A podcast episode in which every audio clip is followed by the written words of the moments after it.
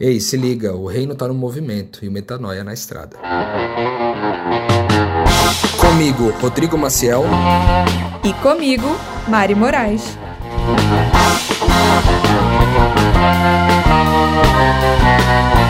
E na estrada de hoje você vai ouvir.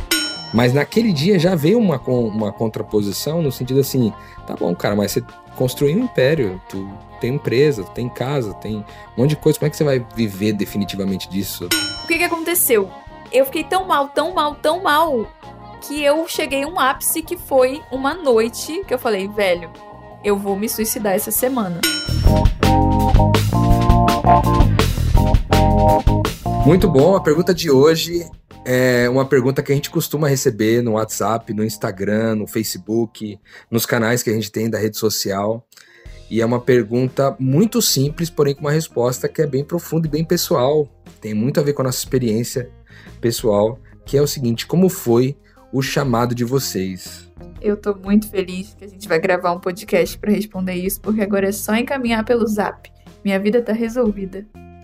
É, e a, a, esse tipo de pergunta, eu acho que mexe muito com com o nosso emocional, assim, sabe? Porque é talvez a coisa mais importante da nossa vida, o chamado que a gente recebeu de Deus. E com certeza é um privilégio nesse primeiro programa que a gente está gravando aqui, a gente poder falar sobre isso com, com a galera que de alguma forma acompanha a gente aqui, né? É, a gente responde, tipo, metade pura empolgação de falar como foi lindo o chamado, a parte espiritual, mas também é meio bugante, porque a gente lembra como a nossa vida estava diferente e é todo um processo de transformação que a gente não pensa muito sobre ele no dia a dia, mas quando a gente lembra, vem à tona. Então é um misto de emoções e vai ser muito bom repartir com vocês mesmo. Bom demais. Bom, quem, quem começa de nós dois aqui, Mariana? Quem tá com mais vontade de falar? Eu sempre tenho vontade de falar. Fala você que eu tô com vontade de chorar, só de lembrar o meu. Meu Deus. Será que a gente vai chorar nesse episódio? A gente já vai passar vergonha nesse episódio, no episódio número 1 um do Na Estrada, Mariana? Você ninguém aguenta mais ver chorar, né, Rodrigo? Eu que sou, no caso, VIP. É muita choradeira pro meu gosto. Mas vai lá, responde então. Vamos lá. Cara, para mim, assim, o meu chamado, ele, ele foi sendo distribuído ao longo do tempo e a primeira fase dele aconteceu quando é, eu estava vivendo um pequeno grupo na casa do pastor Felipe Tonasso, ele era pastor do Nova Semente na ocasião, e eu ouvi sobre a graça de um jeito muito diferente pela primeira vez, e eu fiquei muito, cara, muito impressionado. Qual foi a grande diferença? A grande diferença foi que eu sempre ouvi falar da graça, eu, eu era, é, de uma certa forma, daquela religião há muitos anos já, desde os meus oito anos de idade, e eu sempre ouvi falar da graça como sendo um favor imerecido apenas. É um favor que Deus fez que eu não merecia. E mas isso não resolvia teoricamente o problema da minha culpa e da minha vergonha. Eu carreguei culpa e vergonha por muito tempo. Uhum. Então isso foi muito desafiador para mim, né? Porque de uma certa forma, quando a gente está falando de é, religião, a gente está falando sobre um dos aspectos mais importantes da nossa vida. Isso construiu a minha história, né? Construiu a subjetividade da minha vida, a minha cultura. Então é, foi muito, muito trabalhoso mesmo entender que era uma coisa muito diferente do que eu tinha aprendido inicialmente. Que não era apenas um favor imerecido, mas era a certeza que Deus havia me perdoado de tudo que eu fiz, de tudo que eu faço e de tudo que eu ainda vou fazer num ambiente onde eu era um pecador de 24 horas por dia, 7 dias por semana. Então, compreender as duas coisas, compreender que eu era um pecador de 24 horas por dia, 7 dias por semana, e que isso não mudaria. E também aprender que a graça é o perdão do que eu fiz, do que eu faço, do que eu ainda vou fazer, esse perdão atemporal de Deus, que é o perdão da condição, e não o perdão do comportamento, da atitude, fez a minha mente expandir absurdamente. Eu falei, cara, as pessoas precisam saber disso aqui. As pessoas precisam saber disso, cara. É que do jeito que você está falando, parece que o seu chamado foi praticamente um voluntariado. Foi. Não houve uma voz do céu e falou: Rodrigo, você vai pregar sobre isso. É, exatamente. No começo não foi isso. Por isso que eu disse que foi espalhado ao longo da linha do tempo começou com uma inquietação no meu coração de tipo assim, cara, as pessoas literalmente precisam saber disso daí. E eu, em algum momento, vou dar minha vida para falar sobre isso. Mas naquele dia já veio uma, uma contraposição no sentido assim, tá bom, cara, mas você construiu um império, tu tem empresa, tem casa, tem um monte de coisa. Como é que você vai viver definitivamente disso? Tu é um cara que faz dinheiro, tu é um empresário, velho. Não dá para você sair dessa vida agora. Era mais ou menos esse pensamento. Então veio uma ideia nova que rasgou você em dois e falou: não consigo acordar amanhã da mesma forma. Agora. Eu preciso sair agora e contar. Exatamente. Tanto é que na madrugada, daquela mesma noite, eu passei a madrugada inteira em claro. Que eu falei, não é possível. E tentando absorver tudo aquilo que eu havia entendido, entendeu? Então por isso que eu acredito muito na semente da graça. Porque ela pode realmente instalar um processo avassalador dentro de nós, entendeu? Comigo foi a graça também. E aí eu comecei a já fazer um trabalho de, de pregar, né? Eu, eu já pregava antes. Antes do reino de Deus chegar na minha vida, eu cantava num grupo chamado Artipelo, acho que muitos dos nossos ouvintes aqui sabem disso, né? O grupo que existiu por quase 20 anos. É, a gente e viajava muito e eu era o pregador do grupo. E eu pregava uma mensagem completamente diferente. Foi isso que também me bugou. Você lembra seu primeiro sermão? Depois da graça? Depois da graça eu lembro exatamente o meu primeiro Como é que foi isso? Foi muito louco, cara, porque eu me lembro que eu fui pregar numa igrejinha pequenininha no ABC Paulista. Logo depois, eu tinha sido chamado para pegar antes de aprender sobre a graça.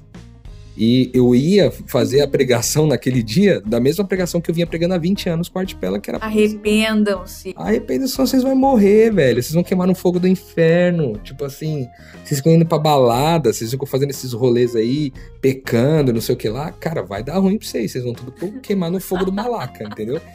Claro que eu não usava essas palavras, eu tentava usar até a teologia para poder justificar. E tinha sinceridade também. Tinha muita sinceridade. Mas não tinha revelação. Mas não tinha verdade, né? Tinha sinceridade. A pregação era sincera, mas eu não vivia nada daquilo, porque eu voltava para minha casa e o contexto de pecado da minha vida era igual.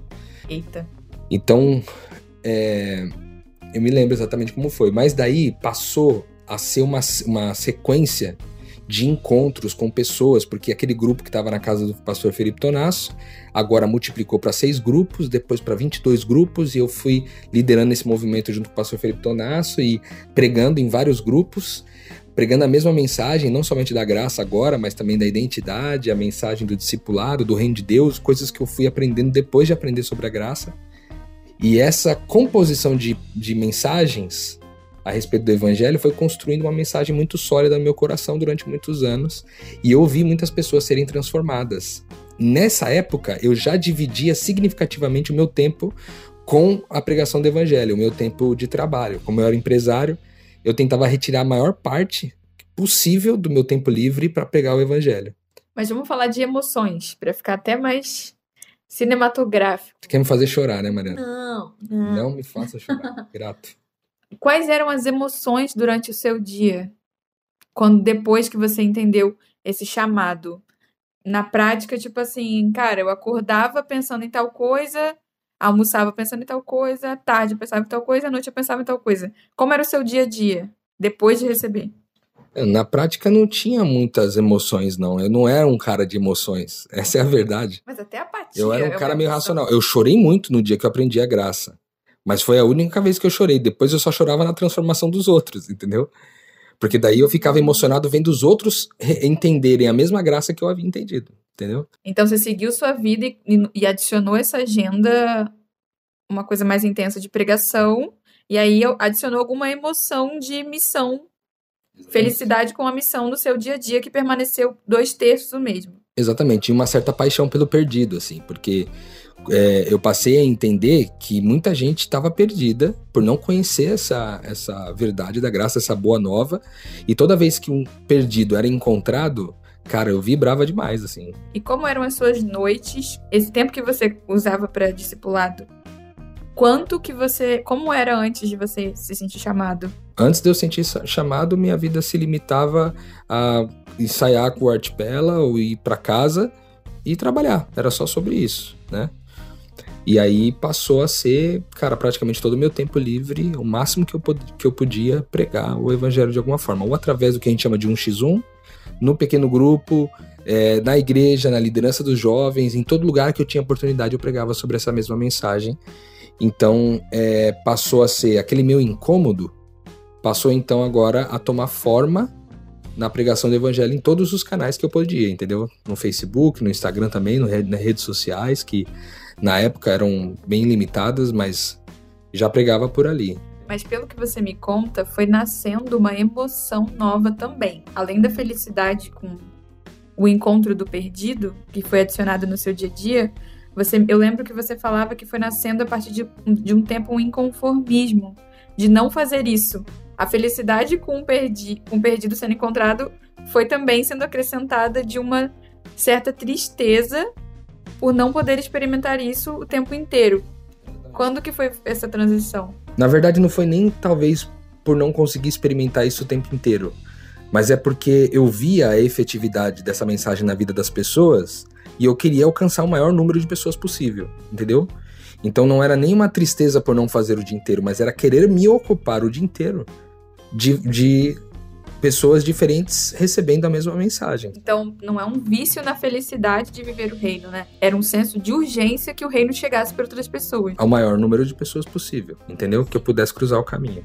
E isso envolve tempo, porque a forma como eu aprendi a pregar essa mensagem não dava para ser uma, tipo, enviar uma cartinha ou enviar um áudio para alguém, entendeu? Eu precisava me relacionar com a pessoa, entender a história dela. E isso muitas vezes passava pelo pequeno grupo, através do 1x1, através desses outros canais, para que, entendendo a mensagem, eu pudesse então pregar, né?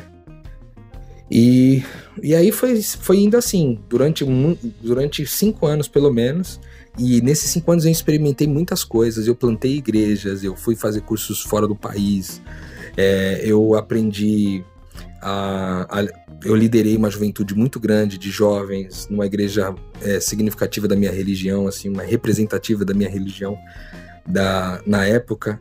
É, e tudo isso eram dinâmicas que eram diferentes dentro do reino de Deus e que eu experimentando uma dinâmica de liderança, uma dinâmica de, de apostolado, sem saber que isso se chamava apostolado. E fui vivendo isso. Fiz vários cursos, é, vi muitas pessoas serem batizadas e tal ao longo desse processo. Então, de alguma forma, é, essa construção aconteceu é, com eu ocupando o meu tempo vazio, né? E, e, era muito engraçado, porque eu era, enfim, a empresa era minha, né? Então, durante o dia, muitas vezes eu matava o trabalho, era pra eu estar lá fazendo algum trabalho, alguma coisa, eu matava o trabalho para encontrar alguém. Só que isso começou a dar problema, entendeu? Porque daí começou a impactar no resultado da minha empresa, e também começou a impactar meus clientes, né? Que esperavam mais de mim. Impactar meus funcionários que esperavam mais de mim, entendeu? E aí eu comecei a ter é, desafios para fazer minha empresa acontecer, né? Porque quando você tem uma empresa, cara, a real, eu não sei, tipo, se alguém pensa diferente disso, mas para mim era assim. Para eu fazer minha empresa sobreviver, eu tinha que trabalhar muito, eu tinha que ralar. No Brasil, o empreendedor, cara, não, não vive fácil, não. Se tu quer ter uma empresa, tu tem que trabalhar, dar vida por isso né? Pelo menos até o negócio se estabelecer. Depois que o negócio se estabeleceu, talvez você consiga não dar vida mais, mas é difícil, porque para largar esse controle aí, é, são raras as pessoas que conseguem fazer, sabe? Então, é, depois disso, aí veio o chamado, assim, cara, que foi. Aí foi de fato um chamado mesmo. Por quê? Porque eu fui, dentre essas, esses canais todos que eu fui fazendo é, de pregação do evangelho, teve uma semana em Curitiba, em agosto de 2018, que foi uma semana é, muito forte assim para mim de missão, porque naquela semana eu passei a semana inteira com dois amigos meus, o B e o Isma na época, é, não somente pregando naquele lugar, mas também no momento que eu não estava pregando ali na igreja, eu estava pregando para as pessoas individualmente ao longo do dia, para muitas pessoas, entendeu? A história dessa semana de oração é ótima e é onde nossos chamados se cruzaram, né? E, vai, e é engraçado saber a ótica, sua ótica e a minha. Conta a sua ótica, né? Que vocês vão saber a minha, galera. É, a minha ótica, na minha ótica foi um trabalho assim, cara, foi viver uma semana, 24 horas por dia, 7 dias na semana, dedicado 100% ao reino de Deus. Tanto é verdade que quando a gente. E nessa semana aconteceu muitas coisas. Pessoas foram curadas, pessoas foram batizadas, pessoas foram libertas, pessoas tiveram demônios expulsos. E eu, fui, eu vi o reino de Deus acontecer na prática. Assim, de forma muito intensa. Eu já via o reino de Deus acontecer antes. Toda vez que eu tenho que explicar a semana de oração em, em um, pouquíssimas palavras, porque eu tenho 30 segundos, eu só falo Pentecostes. Que aí a pessoa visualiza o que eu tô falando. É muito isso mesmo, cara. Eu voltei de lá com, com esses meus amigos. Eu voltei de lá, a gente voltava cantando aquela música Instante do, dos Arrais. que falava justamente sobre isso, né? Falava sobre um chamado que a gente atende, tipo assim, o, como então viveremos? Aí a resposta é: eu vou perder essa vida que vivo aqui, incerto, se irei encontrá-la de novo no fim. E cantando, a gente voltou cantando essa música no, no replay, assim, quase que a viagem inteira. É, certos de que a gente daria a vida por isso e tal. Então, de novo, mais é, inconformismo e mais vontade ainda tá dentro de mim, a questão do chamado ainda, né? Só quando eu cheguei em casa, eu, eu, eu alguns dias depois eu recebi, eu tive uma visão, cara, e essa visão determinou muitas coisas para mim também, porque naquela visão é, eu, eu vi as pessoas que eu discipulei e depois todas essas pessoas compunham um mapa mundial, pontos de luz nesse mapa. E depois dessa, dessa cena dos pontos de luz no mapa, teve uma outra cena com pontos escuros no mapa de pessoas que surgiam depois num zoom menos para o zoom mais, assim, como se fosse assim no vídeo. É, é, foi como se eu visse muitas pessoas sendo impactadas com essa mensagem é, em todo o mundo através da tecnologia, através da internet e tal. E aí eu criei, através dessa visão, eu criei que eu tinha que levar o evangelho da forma como eu estava fazendo no meu tempo livre, eu tinha que dedicar minha vida, é, eu poderia dedicar minha vida para poder pregar o evangelho para muito mais pessoas, usando agora também a tecnologia.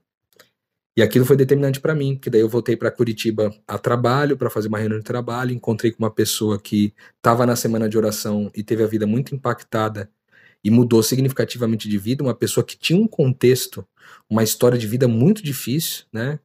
que eu não vou abrir aqui por motivos de privacidade, mas a história dela mudou completamente a minha história, de forma que se uma mulher num contexto como, a, como o dela pôde ser impactada com a minha mensagem, é que de fato Deus havia é, atuado em mim de forma muito significativa.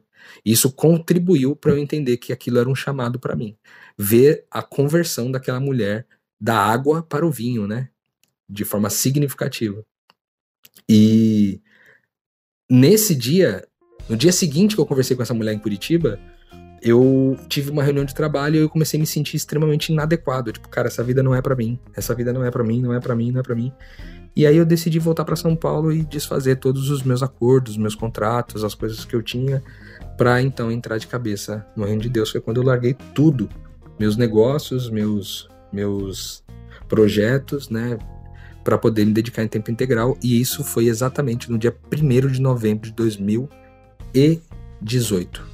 Eu acho que é legal o pessoal saber que você creu que você deixou tudo. Naquele dia você creu que você deixou. Mas o processo de materializar isso foi muito guiado pelo Espírito Santo. Tipo, eu vejo muito na nossa vida que desde que a gente creu, que entregou a vida por essa mensagem, até agora a gente tá perdendo coisas que a gente descobre só na hora que perde. É Mas a crença de perder tudo foi lá. Mas o, real, o efetuar, ele é dinâmico, né? Então você não houve um dia que a gente fez um ritual, fez um pronunciamento e encerrou todos os vínculos na vida. Mas a gente creu que nenhum vínculo estaria dominando a nossa vida a partir daquele momento, a não ser esse, essa pregação da mensagem. É verdade. Você falou no começo que isso tinha acontecido com você também, sendo fisgada pela mensagem da graça. Como que foi esse contexto? Momento Pix. Oi galera, eu sou a Gabi Gilberti e eu ouço, acompanho, sigo e sou muito abençoada pelo Na Estrada. Eu apoio esse ministério porque eu acredito nele. Queria te convidar para você apoiar também, tá bom? Beijo!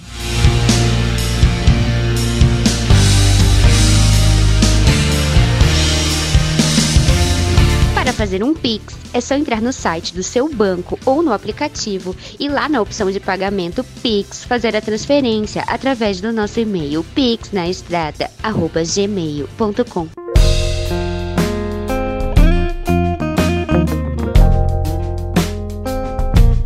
É, eu também sempre me atrapalho quando eu falo de chamado, porque é, eu acho que vale fazer um, uma, uma explicação de que nós temos personalidades muito diferentes e dons muito diferentes.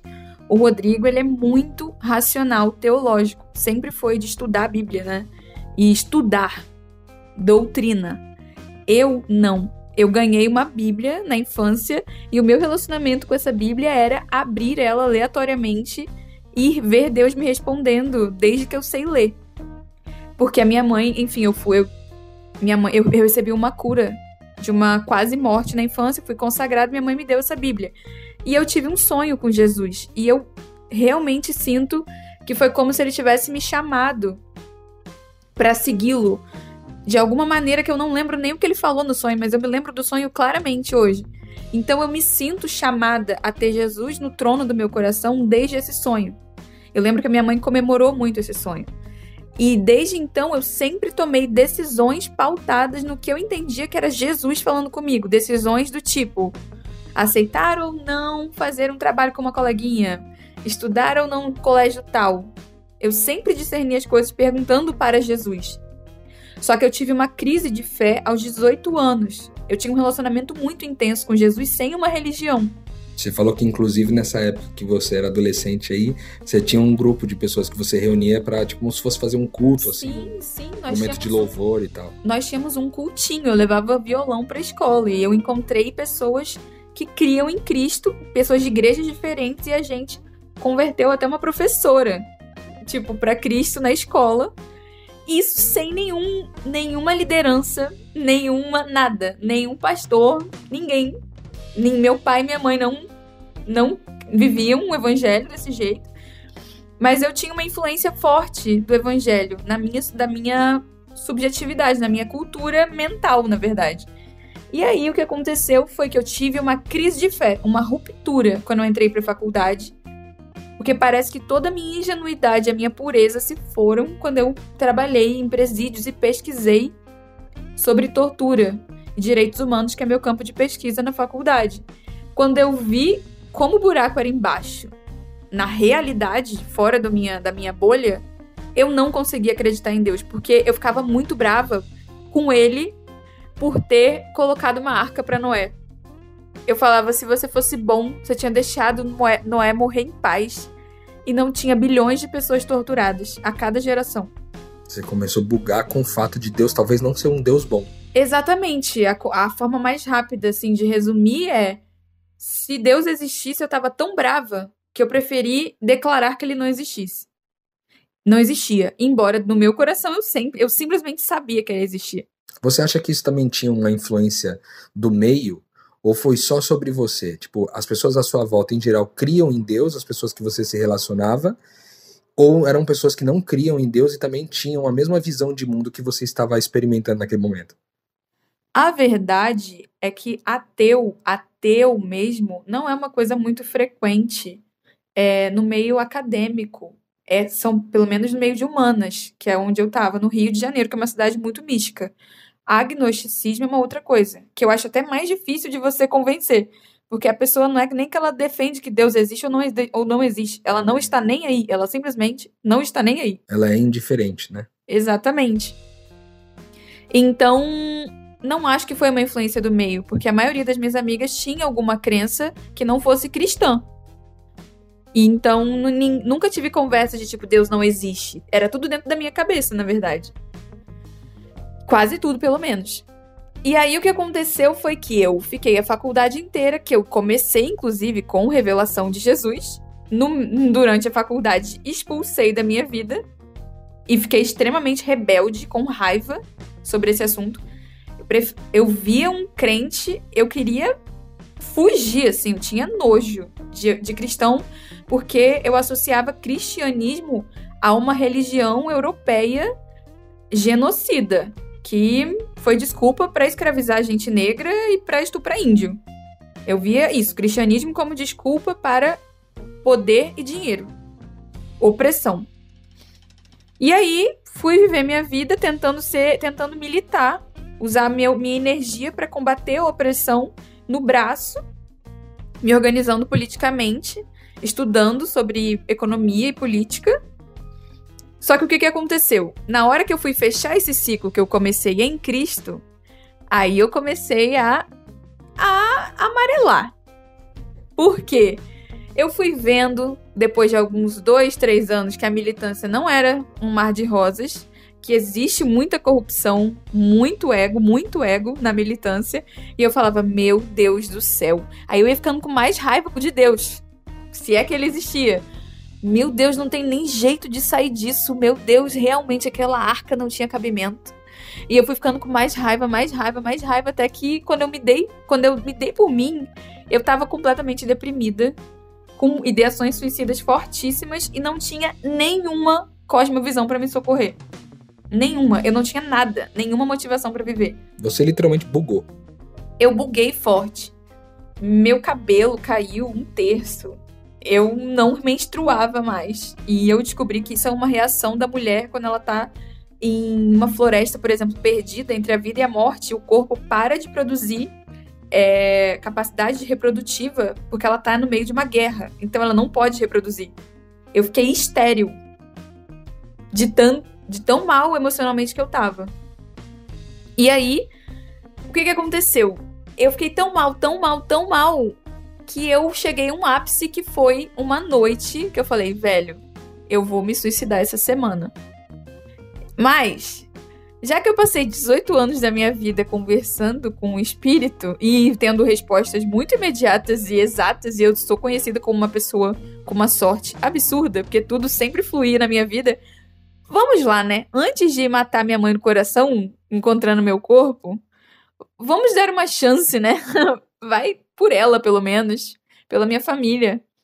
E aí, é, o que aconteceu foi que eu ajoelhei no quarto e falei: Eu não consigo fazer uma transição de vida sem falar com você. Eu nem sei se você existe. Mas se você existir e você falar comigo como você falava, sempre falou, eu prometo, eu dou minha palavra, que eu nunca mais te largo. Eu nunca mais te largo. É só você dizer para mim que você tá me ouvindo ainda, se eu sou digna de ouvir. E nessa hora, Tipo, eu tava de joelhos na minha cama, eu lembro, na Praia Vermelha, no Rio de Janeiro. E aí, o meu Spotify começou a tocar uma música. Na verdade, eu tava ouvindo, pensa assim, eu tava ouvindo uh, Guns N' Roses, November Rain. E aí, tipo, começou a tocar logo depois. Uma música que eu não tinha em nenhuma playlist. Nada. Porque era uma música da minha infância.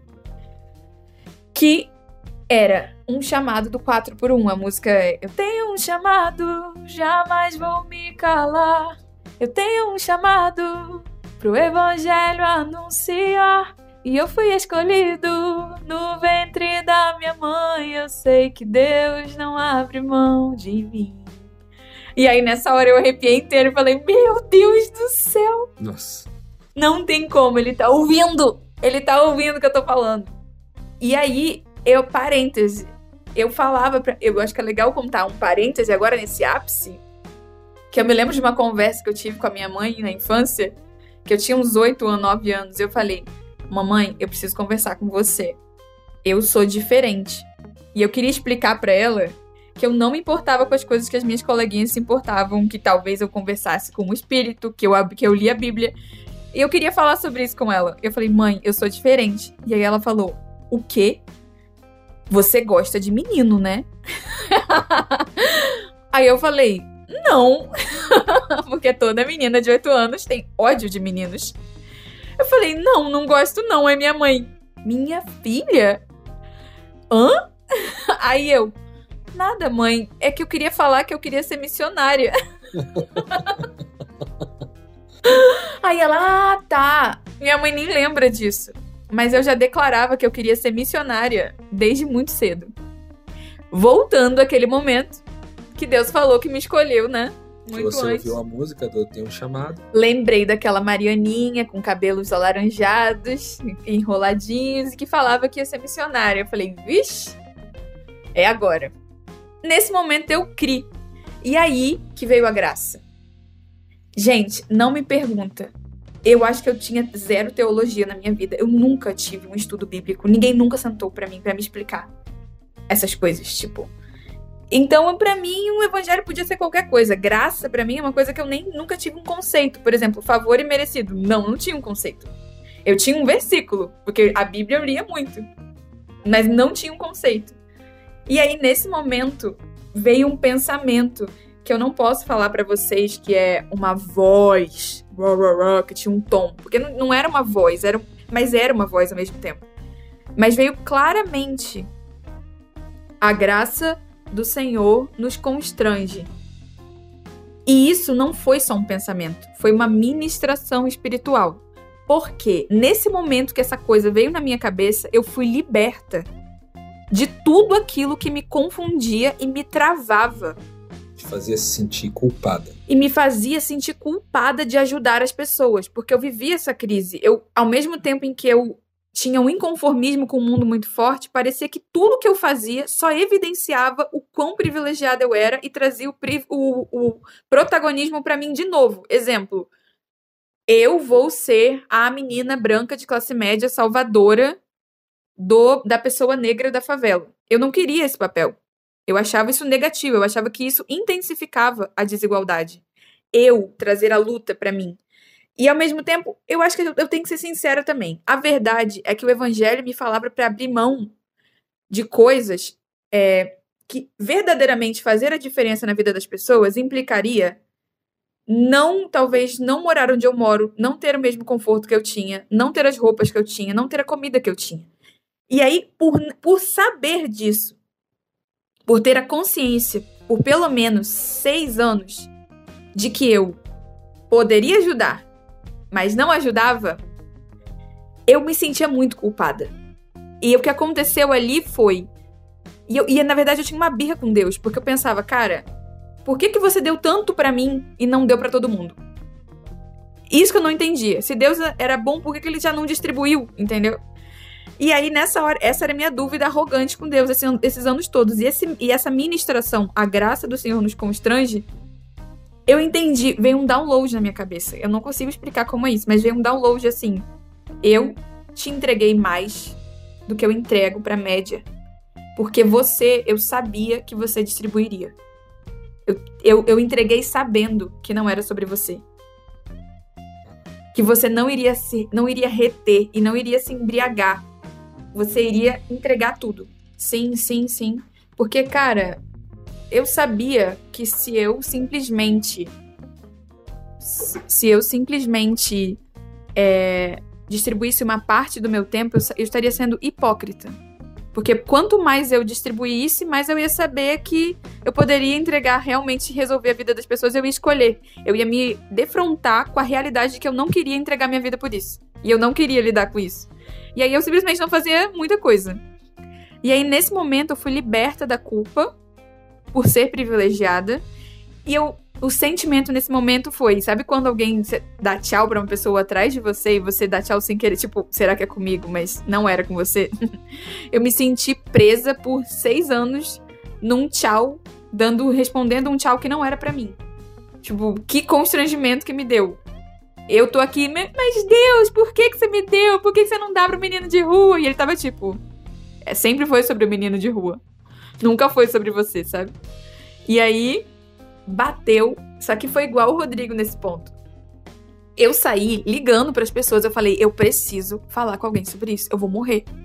E aí eu, tipo, falei com meu companheiro. Ele deu uma cagada, tipo, ficou meio fel ficou feliz porque emocionalmente é, eu tava melhor. Eu, eu dei um salto emocional. Ele achou que era só uma, um, um momento efusivo fui ligando para amigas cristãs e, cara, o que aconteceu foi que a minha vida realmente, eu comecei a viver não foi uma parte do dia. Comecei a viver 24 horas de novo falando com Deus, igual eu era na minha infância. E aonde isso me levou? A semana de oração. Não vou me alongar sobre como eu fui parar na semana de oração. Ai, na verdade, eu posso dizer que eu encontrei o metanoia no caminho, desenvolvi uma, uma, o uma amizade com o Rô, que na verdade era um discipulado, depois que eu, porque eu não sabia o que era discipulado, já que eu não tinha uma tradição evangélica, eu depois descobri que eu estava sendo discipulado. E aí, é no momento muito difícil da minha vida de ruptura, assim, eu acho que isso vale colocar no chamado, porque eu criei na semana de oração, só que um dia antes, o compromisso profissional que prendia o meu 2019 inteiro, parênteses, a semana de oração foi em agosto de 2018, eu, tinha, eu já tinha um processo seletivo de mestrado em andamento para 2019, e esse mestrado já estava agendado na minha cabeça há uns dois anos. Eu estava me preparando muito bem e eu estudava na melhor faculdade de Direito Pública e eu era, modéstia à parte, uma das melhores alunas do programa. E eu sou uma, era uma pessoa extremamente paranoica com tempo e organização de metas. Então, o meu mestrado estava todo em dia.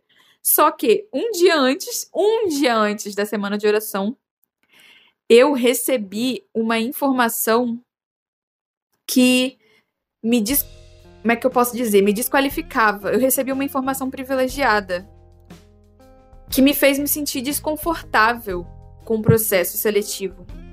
E eu desisti desse processo com chorando, sangue, suor e lágrimas. Eu quase morri, eu quase infartei, porque eu, me, eu fui colocada numa situação que, que com, me manter no processo seletivo me faria ser extremamente anticristo.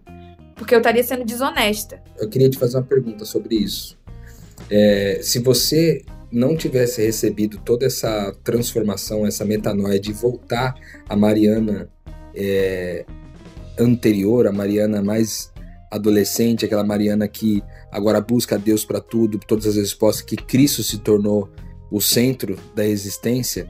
Se você não tivesse feito essa virada, você também recusaria essa proposta? Ou você só recusou porque Cristo tá, tinha assumido um papel importante na tua vida naquele momento?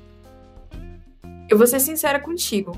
Antes de entender Cristo, quando eu entendi a vida como uma guerra já. Uma guerra de oprimido contra opressor. E na guerra vale tudo, inclusive assassinar pessoas. E eu, o objetivo do meu mestrado, isso, já, isso é claro, o propósito era lutar uma guerra, travar uma guerra num espaço acadêmico. Então, é, se eu recebesse essa informação e isso fosse relevante para o objetivo final, assim como um soldado acata o que não quer, mata alguém, inimigo, para conseguir um objetivo, eu acho que eu ficaria em crise, mas eu faria isso pela, pelo resultado da guerra, entendeu? Tipo, aqui é contra burguês, cara. Eu tô aqui nesse mestrado para fazer uma contraposição de forças. E eu vou fazer o que eu tenho que fazer. Dane-se, porque não tem Deus sobre ninguém fazendo justiça, eu tenho que fazer com as minhas próprias mãos aqui. Há uma boa chance de eu ter aceitado. Entendi. Aí você recusou, e aí como é que foi daí pra frente? Como foi, eu quase morri, na verdade. Isso aí não dá para dizer que foi um processo rápido. Foi sensação de que tava sendo arrancado alguma coisa de mim. E eu tenho a clara sensação de que se eu tivesse cedido a essa tentação, eu não teria ido pra semana de oração e minha vida estaria a mesma. Não teria, não estaria hoje aqui gravando isso aqui. Teria, teria cagado pro evangelho. É a sensação que eu tenho. E eu acho que foi uma escolha. Fui pra semana de oração e em luto, né, pelo meu mestrado. Vivi o Pentecostes com o Rodrigo. E dali, a sensação que eu tenho é que o chamado foi lá em novembro de 2017, que foi quando eu tive aquela questão com a graça. Porque desde que Jesus entrou no centro, tudo foi resultado.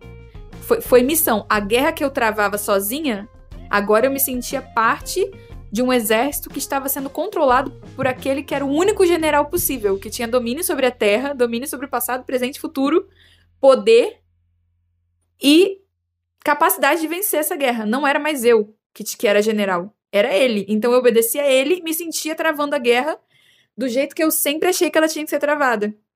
Então dali já foi chamado executado, eu acho. Não foi nem uma, a semana de oração, na verdade, ela mudou logisticamente a minha vida, mas a minha relação com Deus estava a mesma desde novembro de 2017. As decisões foram se agravando. Eu me mudei de estado, eu me separei de um relacionamento muito bom de seis anos, larguei mestrado. Ela mudou logisticamente a minha vida, mas o meu coração ele já estava é, forte desde a graça mas o Rodrigo, no discipulado, adicionou uns conceitos que foram tornando a missão mais azeitada, né?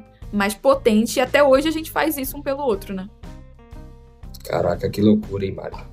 E aí, mais recentemente agora, é, tu tomou uma decisão importante, até que gerou a nossa o lance do, do, Telegram, o grupo do Metanoia na Estrada, a gente acabou tomando a decisão de fazer até em, por conta de uma decisão que você tomou, né, de direcionar seus esforços em tempo integral para isso, porque afinal você havia recebido um chamado lá na semana de oração, mas você ainda dividia o seu tempo com é, atividades profissionais e também o, o trabalho de missionária. Como é que foi essa, essa, essa escolha, essa decisão de não mais é, atuar profissionalmente nas coisas e dedicar a vida 100% aí para a questão da missão? É. Eu, o primeiro chamado, na real, foi colocar Jesus no trono de novo, com a graça, igual você. O chamado para. Eu acho que o chamado para ser missionária, me assumir como missionária, eu acho que não foi nem um chamado, foi uma decisão. Foi uma opção que Deus colocou para mim. De você quer é, abrir mão totalmente de qualquer outro rótulo. Porque assim, eu, me, eu, não me, eu fazia missão e na realidade era integral. 24 horas por dia, minha vida era missão. Só que eu tinha dificuldade de abandonar o rótulo. O rótulo de pesquisadora, o rótulo de profissão. De advogada. De advogada, o rótulo de escritora, de redatora de design. eu tinha muita dificuldade de me colocar é, no capitalismo como missionária, porque é uma coisa muito. tem muito preconceito em cima disso, principalmente porque eu não tenho uma tradição evangélica forte, né? Então, eu, na real, a minha vida profissional, ela ainda. Eu, eu não tive tempo de construí-la, igual o Rodrigo. Eu já comecei, eu tinha que, na verdade, abrir mão da possibilidade de construí-la. E isso me machucava muito, porque eu era a expectativa da família. As pessoas não esperavam menos que uma juíza, uma diplomata. E abandonar o sonho da minha família era muito difícil. Mas aí eu decidi matar isso e falar, conversar com a minha família que não ia acontecer e que eu ia ser pobre mesmo e que não esperem uma previdência privada muito gorda de mim. Não esperem uma juíza. Não esperem uma juíza, não esperem uma mulher poderosa. Esperem uma mulher simples que deu a vida pelo que acredita. Eu saí do, armário, tipo assim, mês passado. Do armário do, do- da missão, vamos dizer assim. Do armário da missão, de tipo assim, cara, chegar e encarar o almoço de Natal e falar: não tô nem aí pra dinheiro, não, e não tô nem aí se daqui a cinco anos eu perceber que eu gastei a minha vida inteira numa crença bizarra. Eu assumo, eu assumo o risco, assumo a responsabilidade, e daqui a cinco anos eu mudo a minha vida. Mas hoje eu gostaria de viver assim. E eu creio nisso. Então, ser missionária. Bom dia, eu sou Mariana e eu sou missionária. Eu falava isso, mas não tinha uma constância. E no fundo, eu ainda pensava minha vida financeira no meu braço.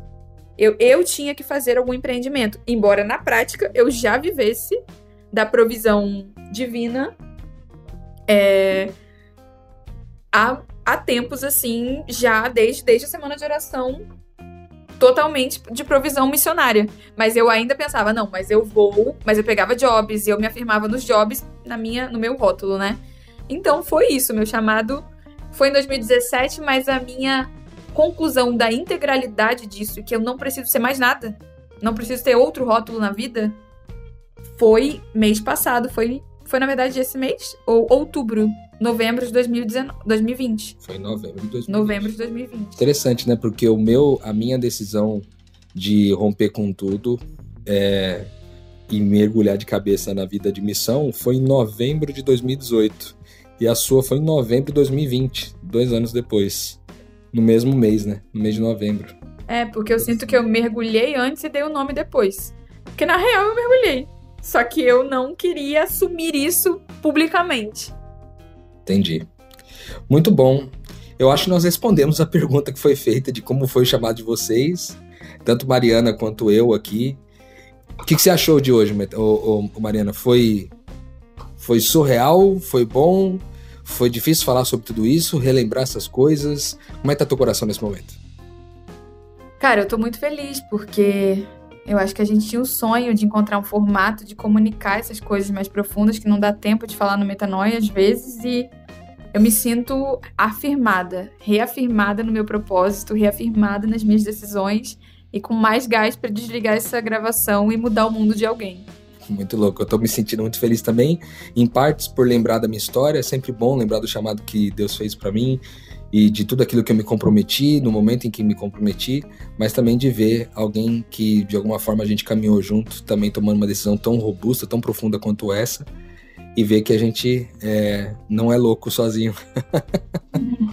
E essa é a proposta do Na Estrada aqui do episódio do Metanoia chamado Na Estrada. Você sabe, a gente já explicou isso, faz parte de um canal no Telegram que a gente tem.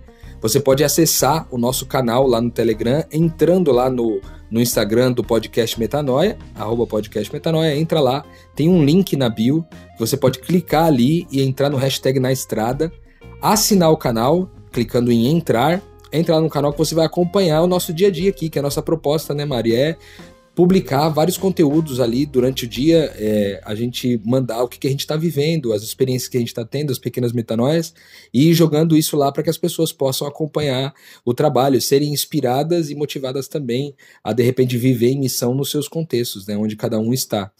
E a nossa proposta com o episódio aqui no Metanoia é que a gente fale de coisas um pouco mais densas, mais profundas e que também dê acesso a todo mundo que acessa o podcast Metanoia e que ouve a gente semanalmente já no programa que a gente lança às terças-feiras aí. Muito bom, obrigado por ter acompanhado a gente aqui no primeiro episódio do Metanoia na Estrada. A gente espera você na semana que vem com uma nova pergunta. A gente não vai necessariamente responder apenas uma pergunta com os episódios que a gente vai fazer. A gente vai tentar responder o máximo de perguntas que a gente recebe possível e compartilhar com você essas respostas para que você acompanhe bem de pertinho a gente na estrada. Então é isso aí. Permanece com a gente dentro do carro, do caminhão, do trator, do avião, da bicicleta, do jumento, do jegue, desde que seja na estrada em missão, porque assim, o reino está no movimento e o Metanoia na estrada.